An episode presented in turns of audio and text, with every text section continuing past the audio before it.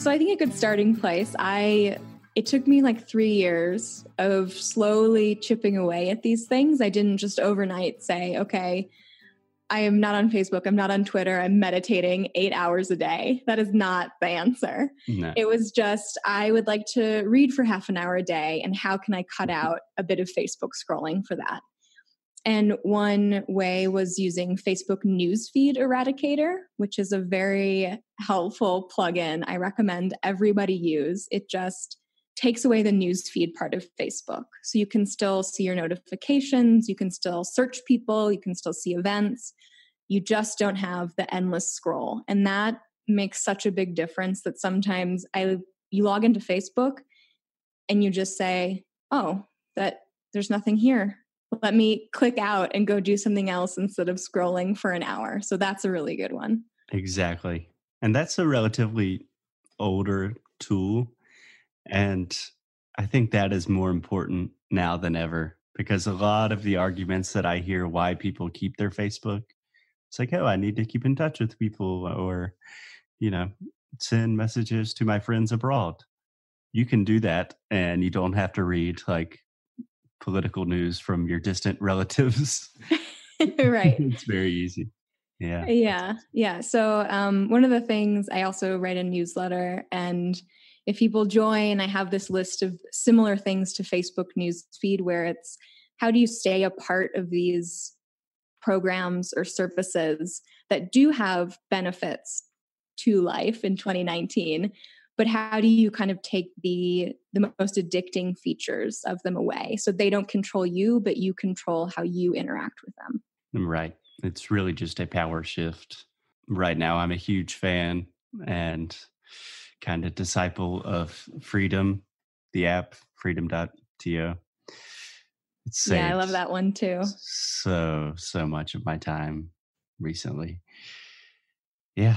So, Kyla, how has this journey of slowly waning yourself off of digital or at least incorporating it into your life in a healthier way, how has that impacted your life? Like personally, has it been tough? Has it been all positive? What's going on?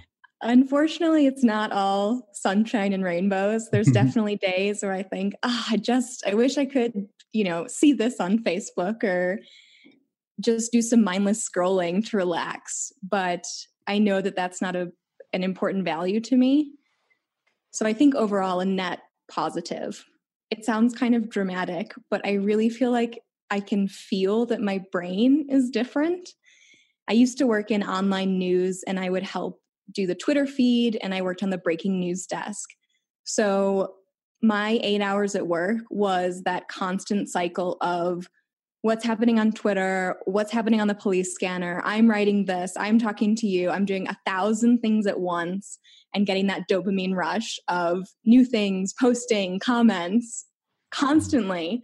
So that's also what I spent my free time doing was constantly being on Twitter or reading news.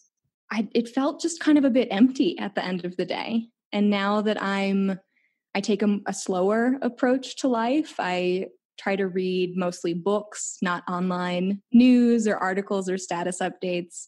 I try to write um, without the internet on, on for a few hours a day, since that's my passion. Um, I try to go for walks without listening to podcasts and just be in my thoughts, which is still hard sometimes. Yeah.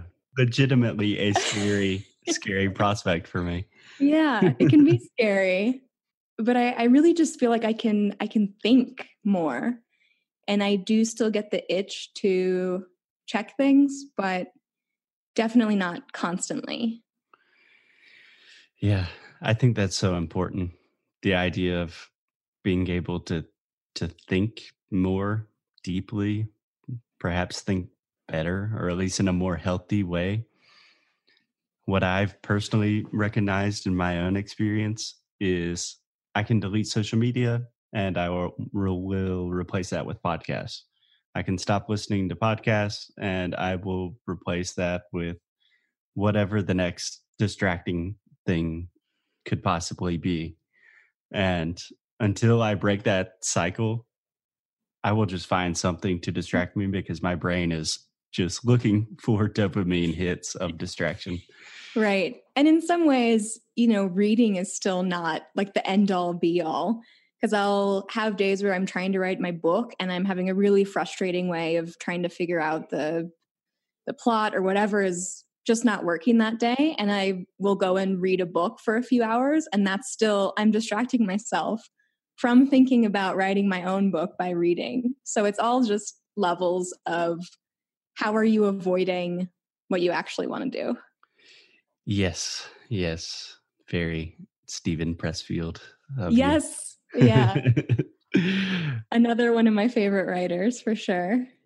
Yeah. So just really quick for our listeners, Steven Pressfield, he's most famous, I would say, for The War of Art, but especially coining the term the resistance, which is essentially whatever stops us from doing what we want to do. Um, is that more or less accurate in your opinion? Yeah. Perfect. Yeah. Cool. Cool. I just know there's going to be a lot of inside baseball in this episode, so we might have to explain a couple of things.